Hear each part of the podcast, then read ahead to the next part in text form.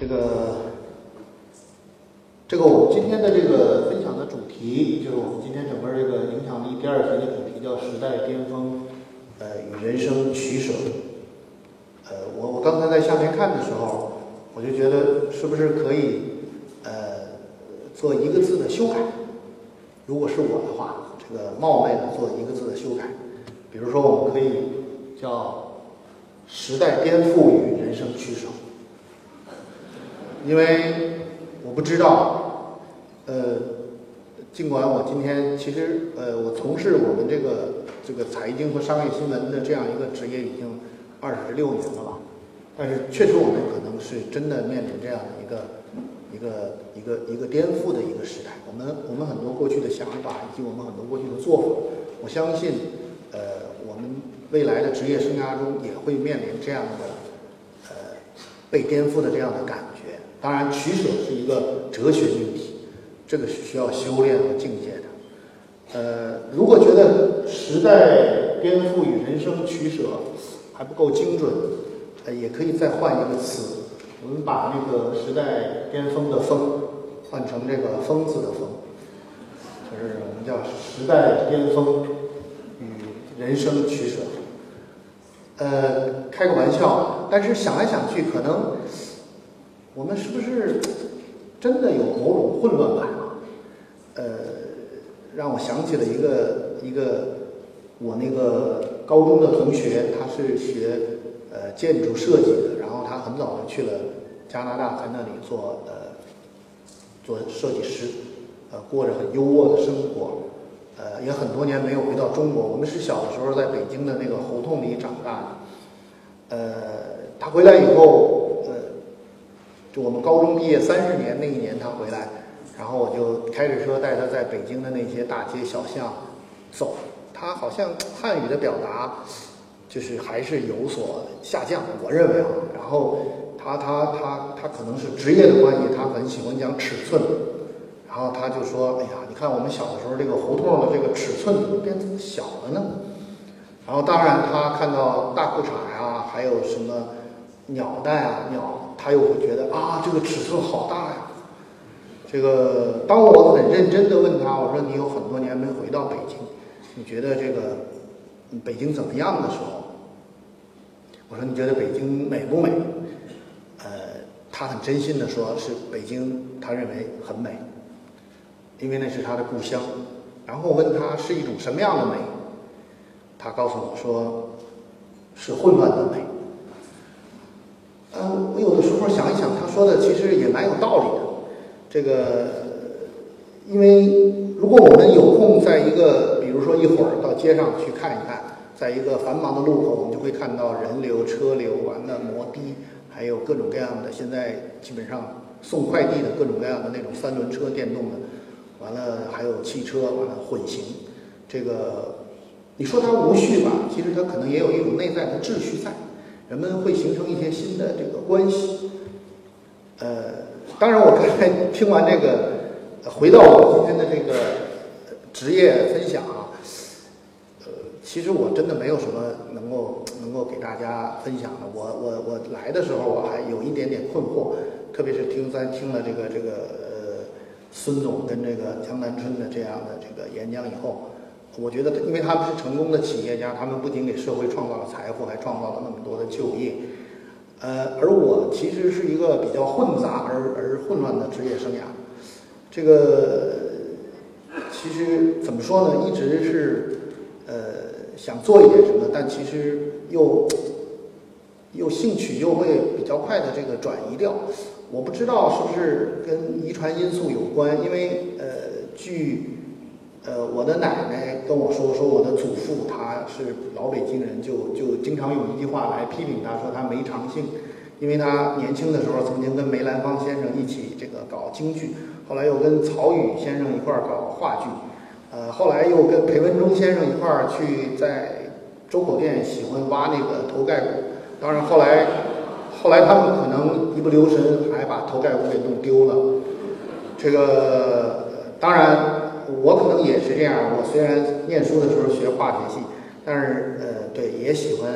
呃参加他们中文系的活动。那个时候，呃，我们有一本那个柳明九先生编的那个萨特研究，然后看了以后，我就会去中文系给他们开讲座，讲讲什么是存在主义。呃，当然我们也喜欢这个演话剧，然后我们在学校里组织了一个话剧团，然后我们还为中国培养了这个非常著名的导演孟京辉先生。这个当然我演男主角的时候，他只能演匪兵甲。呃，但是就是我就就确实是在回想一个人，就是我我选择这个职业哈，可能还真的是跟一种呃，就是。还是对周围的世界总是充满了热情和兴趣，当然这种热情有的时候难以持续。呃，好在呢，就是应该说做这个财经和商业报道这个行业，呃，一直坚持做了二十多年，尽管在很多不同的平台上做。呃，这里面也有很多呃呃，怎么说呢？就是做我们这个职业啊，其实呃。呃，有很多年轻的过去的一些从业者也问我说：“你觉得什么样的人适合做，比如说传播这样一个职业？”我不知道今天这个职业在社会上是一个什么样的状况。呃，但确实是我们这个行业里有越来越多的人在离开这个行业啊。这个我下面会讲到。呃，我我当时就说：“我说其实你你核心的素养还是要对周围的事物感兴趣，叫呃叫感时花溅泪，恨别鸟惊心。”就是你，你要对周围的事物保持敏感，嗯，这种敏感甚至经过长时间的职业的训练，能够形成某种隐形智慧，呃，或者叫直觉。我记得，呃，九十年代的时候，有一次我们去那个天津大邱庄采访，我们一进村就觉得这个村子味道不对，完了墙上贴着一些这个当时的这个余作敏的一些语录啊，呃，完了有一些什么，我们就觉得呀，这里面好像有一些。这个不正常的气氛，啊，当然后来可能种种原因吧，这个这个企业也也失败掉了。所以其实回过头来看，做这一行一个最重要的一个优势是什么呢？我觉得就是说你可以不断的去学习。呃，真的，你你如果要有兴趣的话，你确实是可以通过呃不断的，而且是一种效率很高的学习。比如说我最近呃。我我短短的几天时间，呃，上个月我去去去拜访雷军，完了谈了一个下午三个小时，哎，我就觉得，呃，确实是你可以跟你的采访对象，你你是一个新闻记者，可以跟他们的直接的沟通和对话中，能够学到很多东西。关键是学习效率特别高。如果你是个有心人，呃，甚至我我前不久还去还去见，呃，周鸿祎。然后，其实我们只谈了不到半个小时，但是就印证了我们有些想法是一样的。比如说，呃，周先生也认为，在今天的整个的这个内容产业，在在美国已经成有已经有一个端倪，就是说，呃，原来渠道的优势已经把传统的内容制造业呃挤压的这个很很很很很这个有挫败感的时候，呃，其实在美国这个基于社会化传播视角的。这个新型的互动的用户参与的原创的这样的内容的网站，比如说像 Business Inside 呀，像 Watch 啊，他们的用户的访问量其实都超过了，甚至超过了传统的《华尔街日报》啊、《纽约时报》这样的这个新闻网站。哎，他的这样的一个看法跟我们呃要做界面这个项目的一些看法，就是应该说是不谋而合，或者说异曲同工。呃。包括我，呃，我在昨天上午，呃，八点半到十点半，呃，我和那个我们北大校友会的，我我不知道有人认识他没有？他叫杨勇，他是北大校友会的创始人，他现在是在国内的众筹领域做的很成功，做了一个一八九八咖啡馆，现在在金融街也在在做，呃，然后其实我不太懂什么是众筹，但是你跟他聊两个小时，然后因为他是这个领域已经做了很多很多的功课。然后你就会以比较快的效率，完了来接触到这样的这个专业技能或者专业知识。当然，可能也有缺点，就是也许你很难深入。呃，呃当然形成了，就是说我们可能很难深入到一个一个什么领域去。但是也许能够对有一些事情有一些，因为你长期的这样的躺散而产生的一些呃洞察或者叫隐形智慧。呃，说到，比如说到我们这个行业啊，大家可能呃很多人都表现了某种悲观。呃，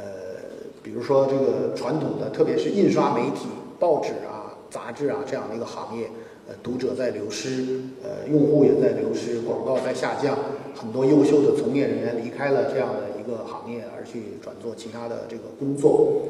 呃，的确是这样。呃，但是。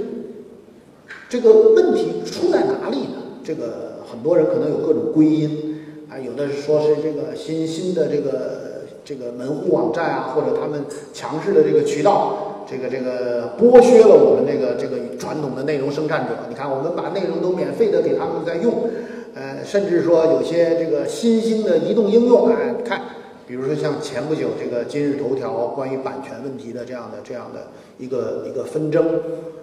呃，其实我们在这样一个场合，我们去看啊，我我倒并不完全同意这样一个说法。我觉得，我们难道做传统内容的生产者都是一群傻瓜，就愿意把自己的辛辛苦苦做出来内容免费的给人家？然后，当然这里面有很多版权问题，或者有一些呃呃叫我们叫盗版也好或者什么，但是很多的其实是我们呃，因为这个行业就从来没有过市场化。也从来没有过资本进入。这个二零零三年，像我们呃呃零一年《经济观察报》创办的时候，当时的资本投入可能就两千多万人民币。呃，第一财经日报呃零四年创刊的时候，也不过一亿两千万的资本金。那么，那么现在我们回想，其实那对于像新浪也好、搜狐也好，当时这样的这个。互联网的强大的渠道，他们都是数以千万计，甚至更多更多的这个美金催生出来的一个市场。那么，在这样的强大的渠道面前，你传统的内容肯定是得不到有效的分发，你肯定会要找到要和这样的强好的这个渠道去合作。那我以我们今天的视角来看，刚才说是不是说，当渠道发展到一定阶段，传统的我们基于社会化的视角的这个内容，会有一些。新的机会，呃，其实我们要做的这个界面的这样一个项目，核心的工作其实也是这样的一个工作，就是我们要改变传统内容的一个生产方式。呃，为什么我们要改变传统内容的生产方式？是因为传统内容的生产方式的效率不够高。比如说，我们呃，一九。九六年，香港有一个人叫黎智英，创办了一张报纸叫《苹果日报》。他当时喊出了一个口号，他说：“呃，我们《苹果日报》能够比消防车，能够我们《苹果日报》的记者，比消防车、警车，呃，比救护车都能够更快的到达这个突发事件的现场。”他觉得《苹果日报》确实是很很不错的一个媒体。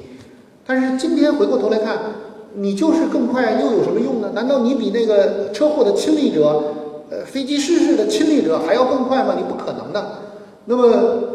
于是，在今天的一个这个高度分享和便利化、便利化分享的情况下，你原来的这种内容生产的方式就是落后的，你就很容易被替代掉。所以，你应该发挥你自己的，或者是说，我们要做的事情是说，那我们怎么去改革或者改变我们的内容生产方式呢？OK，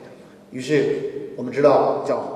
叫 UGC，我们要让用户，我们有这样的一个互联网的平台，我们要让用户参与到我们的内容生产方式中，这是我们要做的变革。我相信所有人都明白，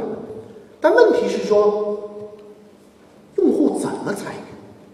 这个用户参与或或者叫 PGC，叫专家参与也好，用户参与也好，他们通过什么样的机制参与？这个其实才是问题的根本。就是我们今天所有的问题，大家想说，你究竟有没有互联网思维？很重要的一条，看你的整个的产品和业务是不是有众包的思想或者思维。OK，怎么众包？人家凭什么要乐于跟你众包或者乐于跟你分享？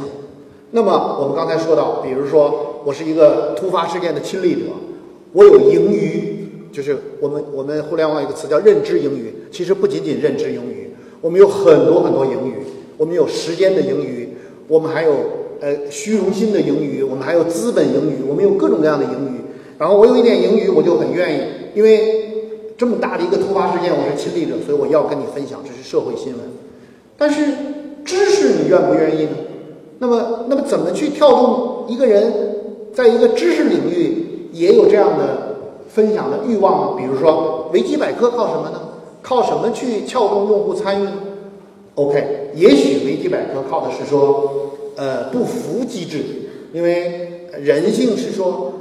呃，一个二流的学者恐怕难以忍受看到了一个三流的学者在在解释一个错误词条了以后，他会有一种就跟我们吃饭，如果我对这件事情特别了解，饭桌上有一个人居然说出很很错误的话的时候，我我很按捺不住要纠正他。那么一流的学者可能还还不能容忍二流学者，于是你就会发现维基百科的词条也是在不断的迭代中越来越优化，越来越接近那个事情的更更真实的或者更准确的那个部分。那么，其实我们也是，呃，我们这个项目也是要找到这样一个，呃，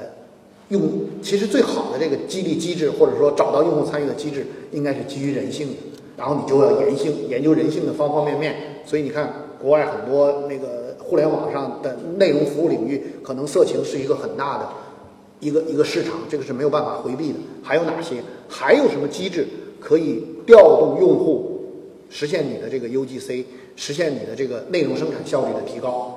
呃，其这是我们所做的第一个创新。我觉得第二点是说，我们还是要把传统的呃这个内容从业者他们的，就是我刚才讲的，就是呃你在这个呃多年的做这个行业过程之中所形成的那些隐形智慧也好，或者叫。呃，或者叫这个这个这个这个直觉也好，怎么能够在这样的平台上得到这个发挥和发扬？当然，第三，我们要实现一个商业模式的创新，就是我们原来从事内容是说，呃，通过内容继续用户，然后呢，有广告主为此付钱。那我们今天可能要改变这样一个商业模式，是从用内容积聚用户，然后我们给他提供一系列服务，使他有粘性，然后我们通过互联网还可以给他提供更多的服务，比如说可以给他提供。财产的这个这个增值保值，或者给他呃推荐好的财呃这个这个理财产品，甚至我们自己可以做自营业务，我们可以做自己可以做资产管理，帮他的这个财富保值增值。最终你不是通过广告收入，可能是通过一个私募基金的收入，来获得更大的收益，来去支撑你的这个呃内容业务。其实我们看到未来的市场上很多媒体业务都是靠各种各样的补贴来实现的，就像。我们今天没有人再会，或者很少会有人花钱再去买打火机，因为打火机是一个最典型的，它已经是餐饮或者酒吧的一个增值服务的一个部分，所以你只需要跟他说一声，他就会免费的送给你一个。呃，未来内容服务的很多方面会具有增值服务的特点，还有一个趋势是说，呃，很多领域其实会成为新兴的内容产业。呃，如果我们去上海看一看 K 幺幺的百货公司。呃，我们会看今天的旅游业，呃，没有人再会关心你怎么去订机票，而是说你究竟给他设计一个什么样的主题旅行，呃，所以我们看百货业，呃，旅游业，呃，甚至会有越来越多的这样的行业，他们具有这个内容产业或者我们称之为创业的这样的部分的属性，然后我们可以把它们称之为新兴的内容产业。呃，我想在最后。需要呃跟大家想分享，就是呃上个上个星期六的时候，呃呃在那个呃新国展这个图书博览会上，我见到了一个一个丹麦的一个原来是做投资银行的一个人叫尼古拉，他写了一本书叫《道德经济》，呃中信出版社出的，呃我觉得其实因为我我我很多思考和困惑。比如说，呃，我们说过去的我们人类的这个两百年，呃，它是一个呃，就是资本主义的这个大发展的一个时代，呃，但是我们说从内心上来讲，又发现资本主义有一个它天然的没有办法克服的一个弊端，就是我称之为叫盈余的不断的集中，或者我们马克思讲叫周期性，就是它总是呃能者更能。完了，资本也是会越来越集中，财富也是会越来越集中，它没有办法打破这样的一个循环，然后集中到一定程度就会出现问题，因为它不可持续了。所以，其实像尼古拉也好，这样的在零八年金融危机之后，有很多人他们在思考，在今天在呃互联网的时代，他举了三个元素，一个元素呢，它叫呃就是叫公众性生产，其实也是我们说的盈余。也就是说，我们今天不仅仅是生产劳动是生产劳动，其实我们一起讨论问题，我们一起聊天儿，我们一起评价一个产品，这些东西如果有一个好的计量工具和好的金融市场与之相匹配，都可以称之为生产。也就是说，生产和非生产的界限正在模糊。我们所有的盈余，如果有好的、高效率的、便捷的方式把它们汇聚起来，它们就是有价值的。那么后来我跟尼古拉说：“我说。”我给你一个称号可以吗？我说我发现你是一个呃互联网的社会主义者，呃互联网的社会主义是我创造的一个词儿，我不知道是不是准确。就是说，今天由于我们可以如此便捷的分享，呃，如果有人看过《翻转世界》这本书里，其实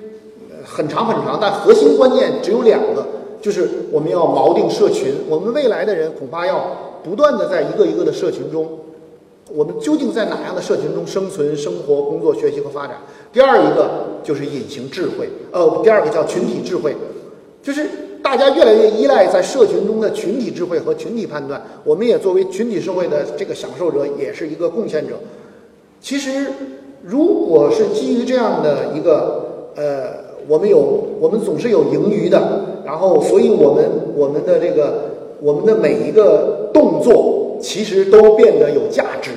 我们的每一个基于互联网的行为，甚至是我那天开玩笑说，如果我们一生下来，呃，每个人就装一个芯片在自己的这个身体里，那么你的所有的行为就变得可度量，当然又涉及到隐私，所以今天中午大家还在讨论它的边界究竟在哪里。但是无论如何，我们现在终于找到了这个信息技术这样的工具。能够使把我们的盈余汇聚，使它具有生产力的这个属性。那么第二点呢，面临着就是其实金融市场面临着创新，就是金融从业者能不能找到一个与之相适应的工具，让这个这样的这个高度分散化的，呃，但是又具有生产力属性的这种生产劳动变得可度量。如果有了这样的一个工具，那么第三个元素呢，就是我们称之为叫他呃尼古拉称之为公众情绪。他说：“是我们大家在这个呃共同的审视这样的任何一个产品过程之中，因为你的这个表达是独立、公开、透明、汇聚，就会形成强大的力量。你也参与到整个的这个产品服务的生产过程之中。那么这三个元素的互动，就可以产生出比原有资本主义的那种周期性经济或者集约化经济更好的一种经济。它称之为。”道德经济，呃，我不知道这样的判断呃能不能够成立，但确实是至少给我们今天将要迈上呃未来职业生涯的年轻人或者刚刚开始职业生涯年轻人一个一个启发，就是说我们确实面面对着这个变化，呃，可能互联网给我们提供了一些比过去。呃，比在资本和技术和财富时代更公平的一些机会。呃，最后还有一个书，我想给大家推荐，是美国的一个呃，他是一个呃懂遗传学的一个心理学家，叫海特，他写了一本书叫《正义之心》。呃呃，我觉得《正义之心》和呃这个《道德经济》两本书可以互为印证，因为正义。如果说道德之心告诉我们说，我们真的有可能借助互联网技术创造一个更好的财富创造和财富分配方式，也就是我们未来的人生的这个幸福的这个社会，呃，比过去比那种贫富差距更大的这种可能的话，那么